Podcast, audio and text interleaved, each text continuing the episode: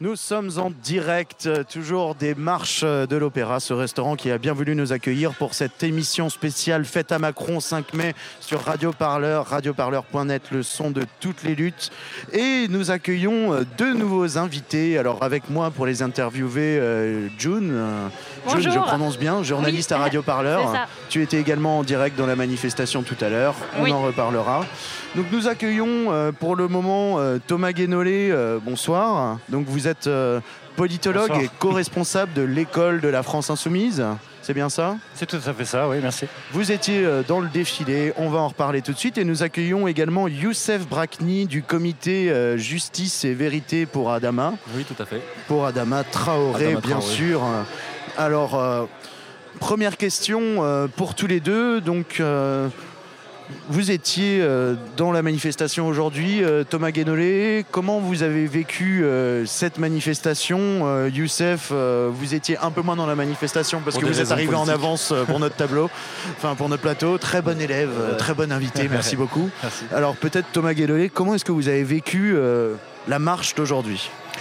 Bah, J'observe d'abord que on a eu de bout en bout une ambiance très calme, très joyeuse, très festive, euh, avec quelque chose qui était très bien organisé, qui était euh, euh, avec un public très diversifié, puisqu'il y avait, des militants, il y avait des syndicalistes, il y avait des gens simplement qui étaient là parce qu'ils étaient d'accord avec l'idée d'ensemble que nos vies ne sont pas des marchandises, que nos vies ne sont pas destinées à être uniquement consacrés à la production de marchandises, que nos services publics non plus ne sont pas des marchandises. Après, il y a un certain nombre d'autres luttes. La, vérité concernant Adama Traoré, ça a été mentionné tout à l'heure. Donc c'est très polyphonique, sans être pour autant cacophonique. Et euh, on a constaté euh, quelque chose d'à la fois euh, joyeux, déterminé, pied de nez et ensoleillé. Donc, et avec beaucoup de monde, puisque euh, nous étions grosso modo 120 000. Alors je sais que la préfecture de police prétend qu'on était 40 000. J'ai envie de leur dire boire ou comptabiliser, il faut choisir. Parce que la France Insoumise a, revendiqué 160 000 manifestants aussi aujourd'hui. Vous dites 120 euh, 000 en tant que responsable de la France Insoumise également? Non, moi j'ai à un moment quand j'étais dans le, moi j'ai passé la manifestation dans le cortège de la France Insoumise et à un moment donné, euh, je crois que Sébastien Lachaud qui nous a dit, il était sur le député voilà, député FI, et nous a dit nous sommes déjà à 120 000. Donc j'ai pas le pointage ultérieur, et donc vous m'apprenez que le pointage ultérieur, c'est même qu'on est monté à 160. J'en suis très heureux. Je vous donnais simplement le dernier pointage que j'avais, dont j'avais moi connaissance. D'accord. Bah, c'était le chiffre qui était annoncé sur le compte Twitter de votre mouvement. D'accord. Donc ça a monté entre temps. J'en suis ravi. Et euh, donc, euh, comme vous l'avez remarqué, euh, le cortège France Insoumise était donc très très grand, très très présent. Mais est-ce que cette manifestation, selon vous, très festif, ils ont dansé comme des fous. Hein, et ça danse encore sous nos yeux, place de la Bastille. Hein. J'espère la grosse sono. J'aimerais, je lance un appel s'il y en a qui nous écoutent, pour qu'il y ait un bout de vidéo. où on voit le cortège France Insoumise en train de danser comme des malades, pour qu'on puisse en faire un gif qu'on ressortira à chaque fois qu'on nous dit que la France Insoumise est violente. Et, euh, mais sinon, est-ce que, euh, selon vous, cette manifestation a réussi à rassembler au-delà de la France insoumise? Ça me paraît clair. Ça me paraît clair parce qu'il y avait euh, beaucoup d'autres cortèges, il y avait beaucoup d'autres causes, beaucoup d'autres luttes qui étaient représentées. On a vu des bannières de syndicats. Ce que je trouve intéressant, c'est que les syndicats, et c'est leur droit, parce que c'est une manifestation qui n'est pas une manifestation dans le cadre strict d'un mouvement social ou d'une grève, ont estimé ne pas avoir à appeler à participer.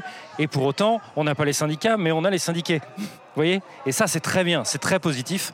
Euh, en plus de ça, donc vous avez un certain nombre de, dimensions. Il y a une dimension artistique.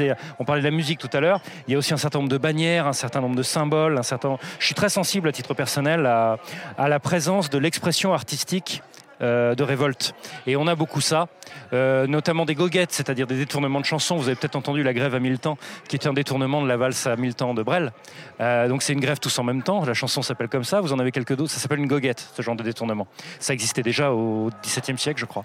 Et vous avez donc un certain nombre de chansons qui sont pas du tout normalement dans des mouvements manifs de ce genre-là, et qu'on a eu aussi. Donc ceci pour dire, pour répondre à votre question, on est beaucoup plus large à la fois sur la tonalité, à la fois sur le, le type de public se mobilise et sur l'éventail très large des luttes qui sont représentées. Donc euh, ça va, oui, ça va. L'idée de débordement, euh, à mon avis, euh, est atteinte. La preuve, on a déjà eu, dans, la montée en puissance de cette préparation, on a déjà eu l'annonce de la date commune du 26 mai, et là, vous aurez tout le monde tout le monde. C'est parti, mouvement, collectif, syndicat on les aura tous. Donc c'est extraordinaire. En plus, en plein, en plein cinquantenaire de mai 68, avouez que c'était encore inespéré. 2018 est en train d'arriver, donc Moi, ça fait quelques semaines déjà que je dis que mai 2018 a commencé. Oui, oui, je le pense. Euh, je ne pense pas que ça se passera comme mai 68, car chaque événement historique a sa singularité, mais en tant que séquence de lutte, un jour, on appellera ce qu'on est en train de vivre mai 2018. Ça, j'en suis persuadé. Et est-ce que vous avez l'impression, euh, du coup, parce qu'on parlait de la CGT et on voyait qu'il y avait euh, donc euh, des personnes de la base qui étaient de la CGT, est-ce que vous avez l'impression qu'il y a une division entre les gens à la tête de la CGT et les gens qui constituent la base, justement? Non, je sais pas comme ça que je vois les choses. Pour moi, il y a un certain nombre de gens qui pensent que ce que font les, les syndiqués, bah, ça obéit à une loi qui serait que dans le bureau des dirigeants des syndicats, il y a un gros bouton rouge et ils appuient et il y a un million de personnes dans la rue. C'est pas comme ça que ça marche, c'est exactement le contraire. C'est-à-dire que le niveau de détermination, de mobilisation et de radicalité en termes de mouvements sociaux de la base détermine celui des directions. Et donc, s'il y a des syndiqués qui ont envie d'avoir des directions syndicales, euh, comment dire, plus déterminées, plus résolues, plus combatives, c'est simple, accumuler encore plus de grèves. Et vous allez voir que vous allez durcir le ton de vos dirigeants qui ne sont en réalité, grosso modo, que les fidèles thermomètres de leur base. Et d'ailleurs, c'est à tout à leur honneur, car c'est leur boulot. Donc c'est très bien, mais en réalité, c'est dans ce sens-là que ça se passe. Alors on va y revenir sur cette accumulation de lutte syndicale, mais je voulais donner aussi la parole à notre autre euh, intervenant, Youssef Brakni, donc euh, du comité Justice euh, et Vérité pour Adama Traoré. pour, votre, pour votre comité, donc c'était naturel de se mobiliser aujourd'hui, ce 5 mai, pour la fête à bah, Macron? En fait, on n'est pas venu en réalité au cortège.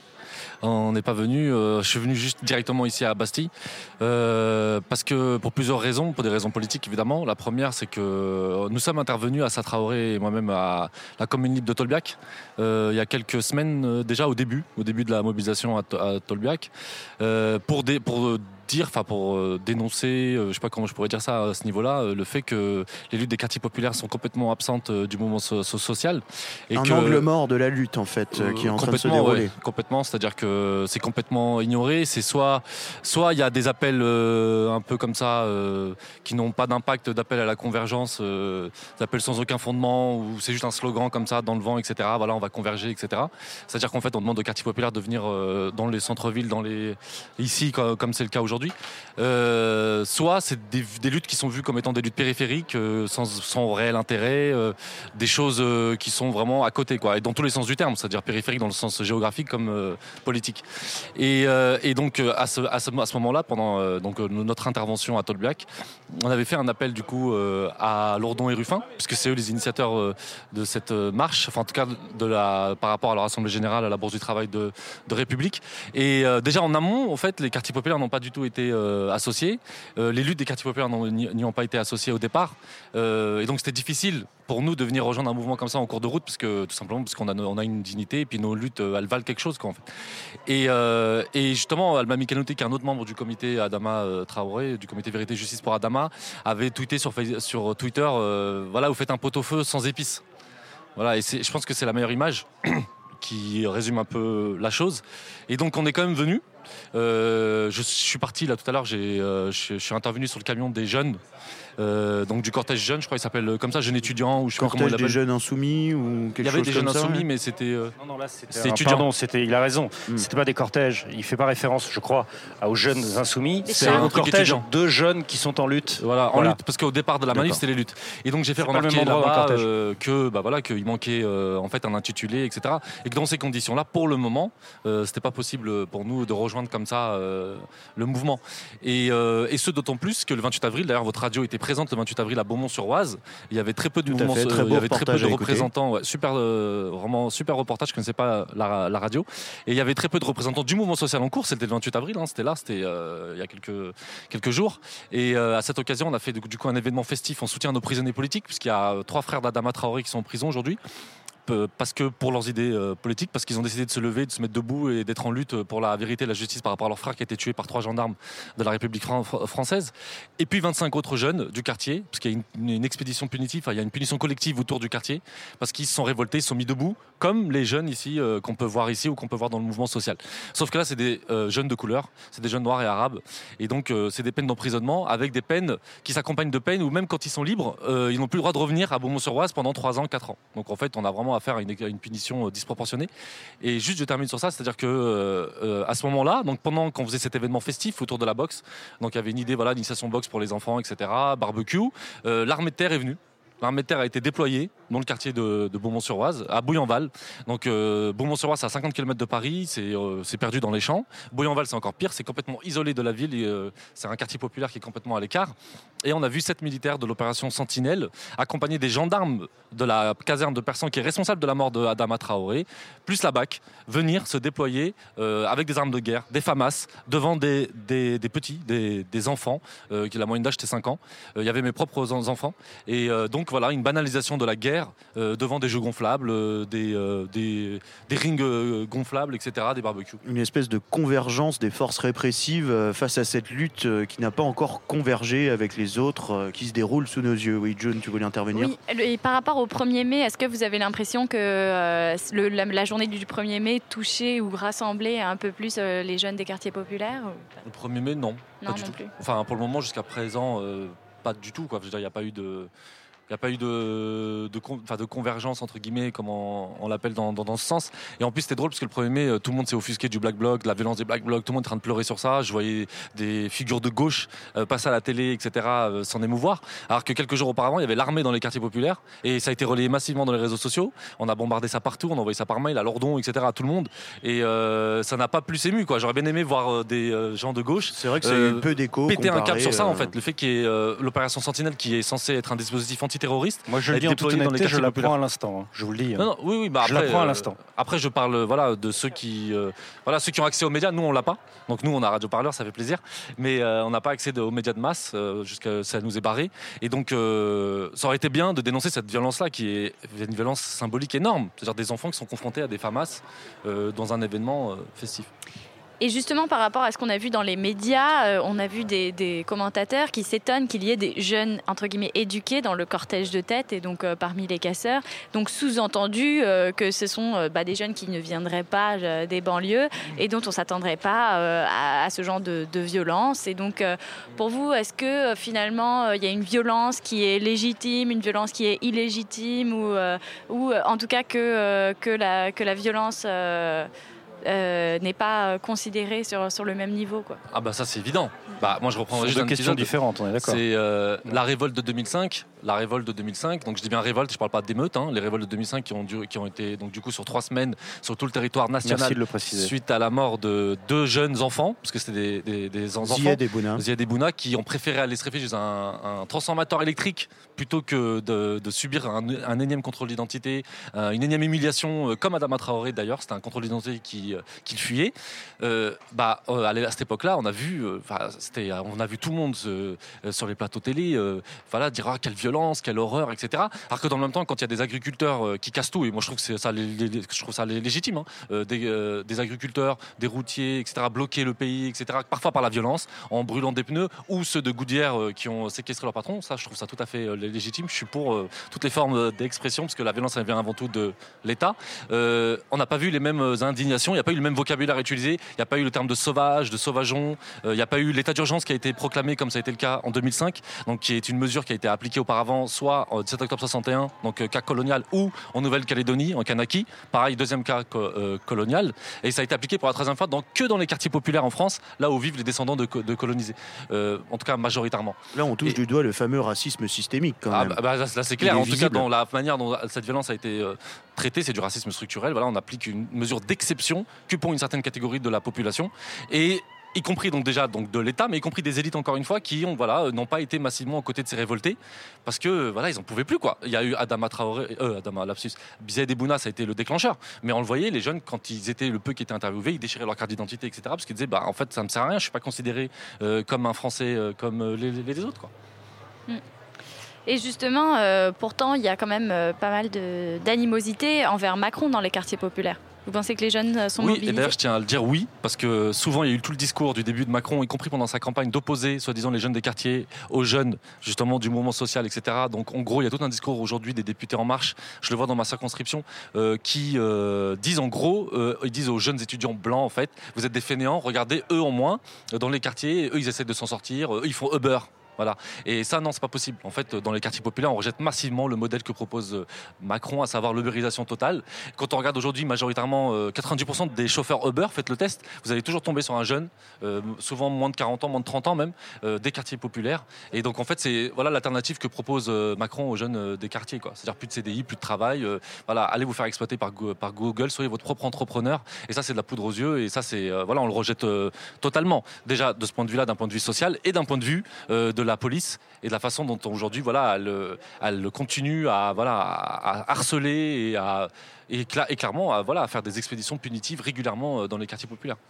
Thomas Guénolé, justement, comment vous expliquez, du coup, on vient d'entendre quand même des, paroles fortes qui dénoncent euh, quand même un peu une divergence euh, des luttes et des causes de la part de Youssef Brakni. Est-ce que c'est pas aussi un peu un échec de la France insoumise ou un défaut d'implantation dans les quartiers populaires?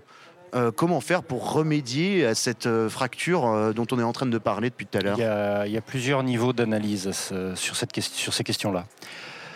Il y a d'abord la question spécifique du problème du racisme dans les méthodes policières dans les quartiers populaires.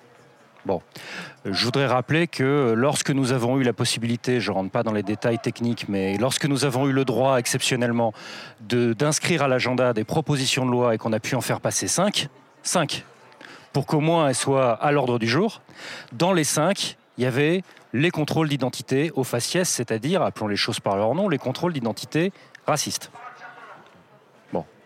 démontré par euh, moult études non, mais sociologiques. La, question ne se pose même pas, c'est documenté. Il y a encore le, rapporteur du le rapport du défenseur des droits qui quantifie ces choses-là. Donc l'information est publique. Et la, question de savoir si c'est illégal, ça ne se pose pas non plus, puisqu'on a maintenant une jurisprudence accumulée, notamment grâce à des collectifs qui ont accumulé des plaintes et qui ont fini avec des années de procédure par y arriver, d'avoir donc, oui, c'est illégal, non, la police ne doit pas faire ça, etc. etc. Bon. Donc il y a déjà, premier enjeu dans tout ce qui a été abordé, il y a cette question-là. Et donc là-dessus, la France insoumise intègre déjà ce thème-là, et c'est un de ses thèmes prioritaires, puisque quand on a cinq propositions de loi envisageables, on met ce thème-là dans les cinq. Une proposition de loi qui a évidemment été rejetée par la majorité en marche. Elle a ils l'ont, ils l'ont shooté avant même ils ont utilisé une procédure qui permet de shooter le truc avant même de le débattre. Donc euh, c'est vous dire à quel point il y a refus de, de, même en discuter. Bon, après, il y a la question de à quel point nous, comment dire, L'implantation de la France insoumise dans les quartiers populaires, c'était ah, ça bah la question. Si on parle de l'implantation euh, politique, électorale, etc., elle est en réalité excellente. Pourquoi? Attendez, laissez-moi finir. Pourquoi? Parce que nos plus gros cartons électoraux à la présidentielle et aux législatives, c'est dans les quartiers populaires. La, la plupart de nos députés, si vous regardez d'où ils sortent, ils ont été élus par les quartiers populaires. C'est un fait de sociologie électorale qui est incontestable. Oui, mais sur fond de participation faible quand même, dans des contextes d'abstention très forts, dans je suis désolé, ce n'est pas vrai.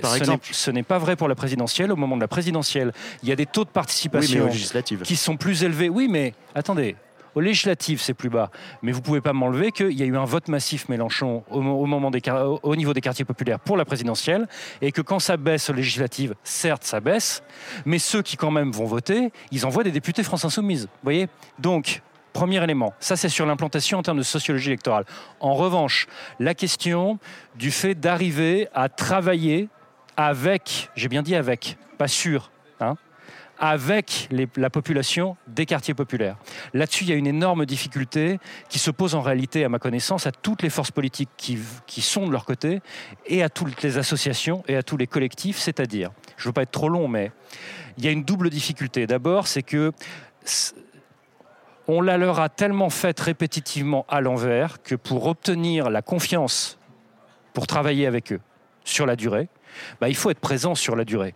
Raison pour laquelle, nous, quand on fait des caravanes euh, des droits civiques, par exemple, et des droits sociaux dans les quartiers populaires, on les fait aussi quand ce n'est pas des élections. On fait des travaux pour... Mais c'est un travail de longue haleine et donc ça portera ses fruits avec le temps en termes de confiance mutuelle, de confiance mutuelle. On part de très loin parce que c'est des territoires qui sont trahis. parce que ça, ça, avait été laissé tomber pendant des années. Mais nous, voilà, C'est quelque chose que nous nous efforçons de, de, refaire. Et puis, il y a une autre composante qu'il faut garder à l'esprit, c'est que les quartiers populaires s'en prennent tellement plein la gueule, pardon de le dire comme ça, en termes de, de comment dire, de surchômage, de surdélinquance, de sur des de, comment, dislocation des cellules familiales, etc., etc. Tout ça étant des conséquences de la surpauvreté et du surchômage, en réalité. Que vous avez toute une partie de la population qui est, le terme c'est désocialisé, la désocialisation. Et ce sont des gens qui, quel que soit le type d'intervenant, de, y compris des intervenants qui sont dans les quartiers populaires eux-mêmes et qui y vivent, c'est extraordinairement difficile d'arriver à renouer le contact. Le problème de la désocialisation, et je vous le dis en toute, honnêteté, euh, il y a toute une partie de la population des quartiers populaires, le mec qui vous dit moi je sais comment on fait, je sais comment on peut faire pour arriver à rétablir le contact, moi je vous dis c'est un charlatan parce qu'en réalité aujourd'hui on ne sait pas on ne sait pas comment renouer le contact avec la population des quartiers populaires qui en est arrivée, c'est une partie seulement, hein, mais qui en est arrivée au stade de la désocialisation. Voilà. Et donc, dit désocialisation, dit dépolitisation, non-participation ah, électorale, non-participation ça. ça veut dire aussi que la vie familiale devient quasiment impossible. Ça veut dire que le fait de, de que la communication Enfin, faut parler des choses. Quoi. Ça veut dire que la communication, euh, aussi bien d'aller à un guichet d'administration qu'à un entretien d'embauche ou des trucs comme ça, de, se rapproche de l'ordre de l'impossible, etc. etc. Euh, donc, euh, c'est une énorme difficulté et ceux qui, qui partent dans l'IAC à Faucon, euh, je, répète, ceux qui sont là à faire les cacous, nous on sait comment il faut faire. à la rigueur, quand c'est des gens qui y sont, qui y vivent, qui en viennent et qui disent on obtient des bons résultats parce qu'on s'y prend comme ceci, comme cela, là j'ai plus tendance à écouter cela parce qu'ils ont parce qu'ils baignent dedans depuis leur naissance. Et donc effectivement ils ont des approches qui obtiennent des résultats. Mais à ma connaissance mais là là j'allais dire je parle sous votre contrôle.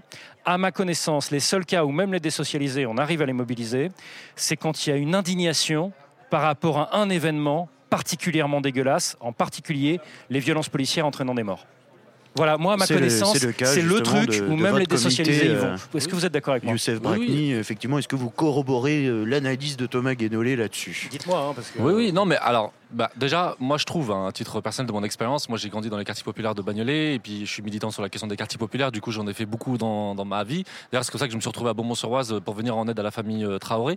Euh, en fait, ce qui se passe dans les quartiers populaires, c'est que les quartiers populaires sont éminemment politiques en fait. C'est-à-dire que même quand ils s'abstiennent, même quand ils y vont pas, en fait, c'est parce que c'est politique. C'est parce qu'en fait, voilà, parce qu'en fait, eux, depuis euh, qu'ils sont petits, depuis nos parents, nous ont appris toutes les trahisons de la gauche.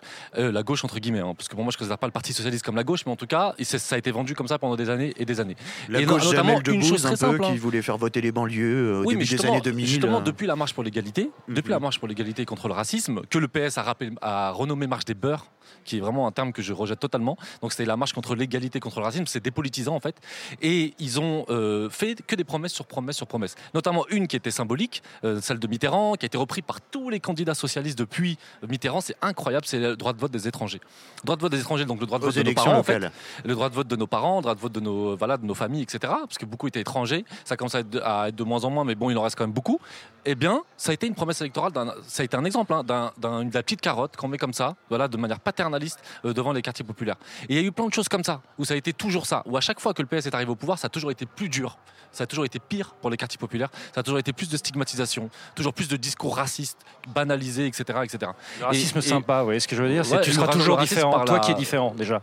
Voilà, et donc, et donc en fait, ça a toujours été très politisé. il y a toujours eu des luttes en fait dans les quartiers populaires, et y compris des luttes sociales, mais sauf qu'en fait, on ne veut pas les voir. Et on ne veut pas les prendre en considération, on ne veut pas les montrer, on ne veut pas les invisibiliser. On ne veut pas les visibiliser, on les invisibilise.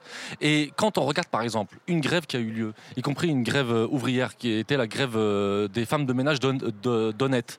Les femmes de ménage d'Honnête, qui sont nos mamans, que nous, le comité Adama euh, Traoré, on est parti soutenir, il eh bien, faut savoir, cette grève des femmes du nettoyage d'Honnête, donc je ne sais pas si vous avez suivi cette grève exemplaire de plus de 45 jours elle a été victorieuse. Elle a été victorieuse. On est quelques-uns à en avoir parlé, mais on n'est pas nombreux. Voilà, mais après coup, après coup, il y a eu, c'est vrai, quelques, il y a eu Coquerel notamment qui est venu après coup, mais au départ, ils étaient complètement seuls, complètement isolés, et c'est les forces vives euh, des quartiers qui sont venus leur prêter main forte à Saint-Denis là-bas dans leur piquet de grève. La mère d'Assa Traoré, qui est ici du coup, qui vient de nous, rejoindre, elle faisait partie des grévistes de la, de la société honnête.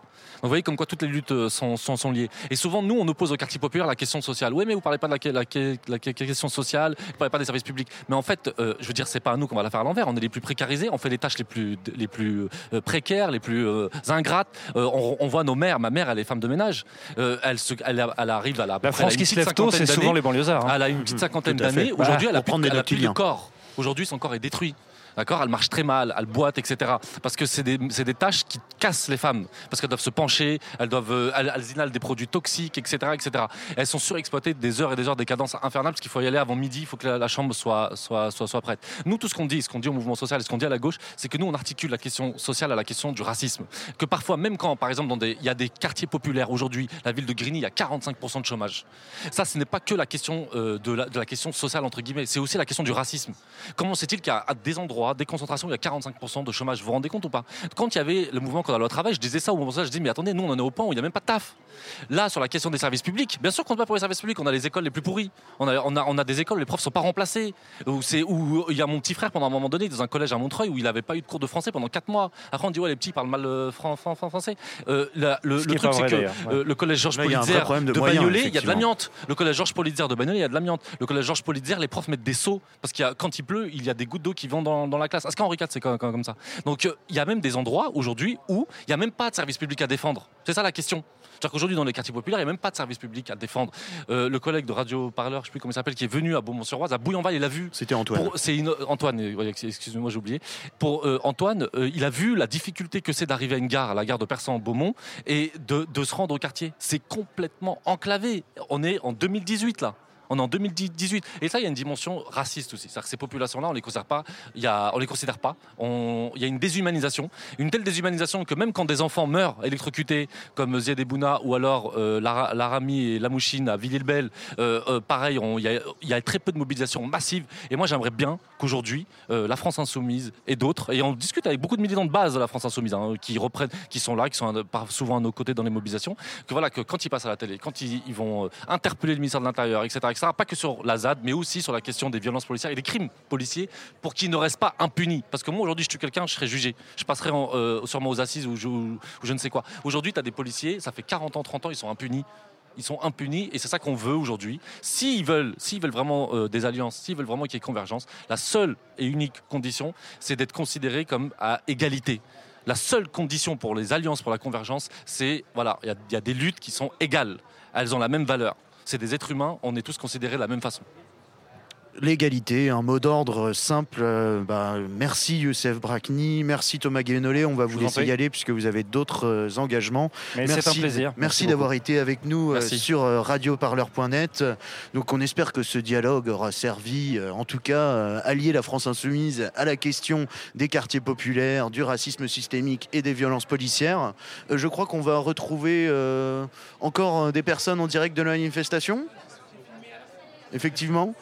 Je crois qu'on va retrouver donc notre reporter euh, Martin euh, en direct de la manifestation très bientôt. On va se faire euh, une petite pause musicale d'abord.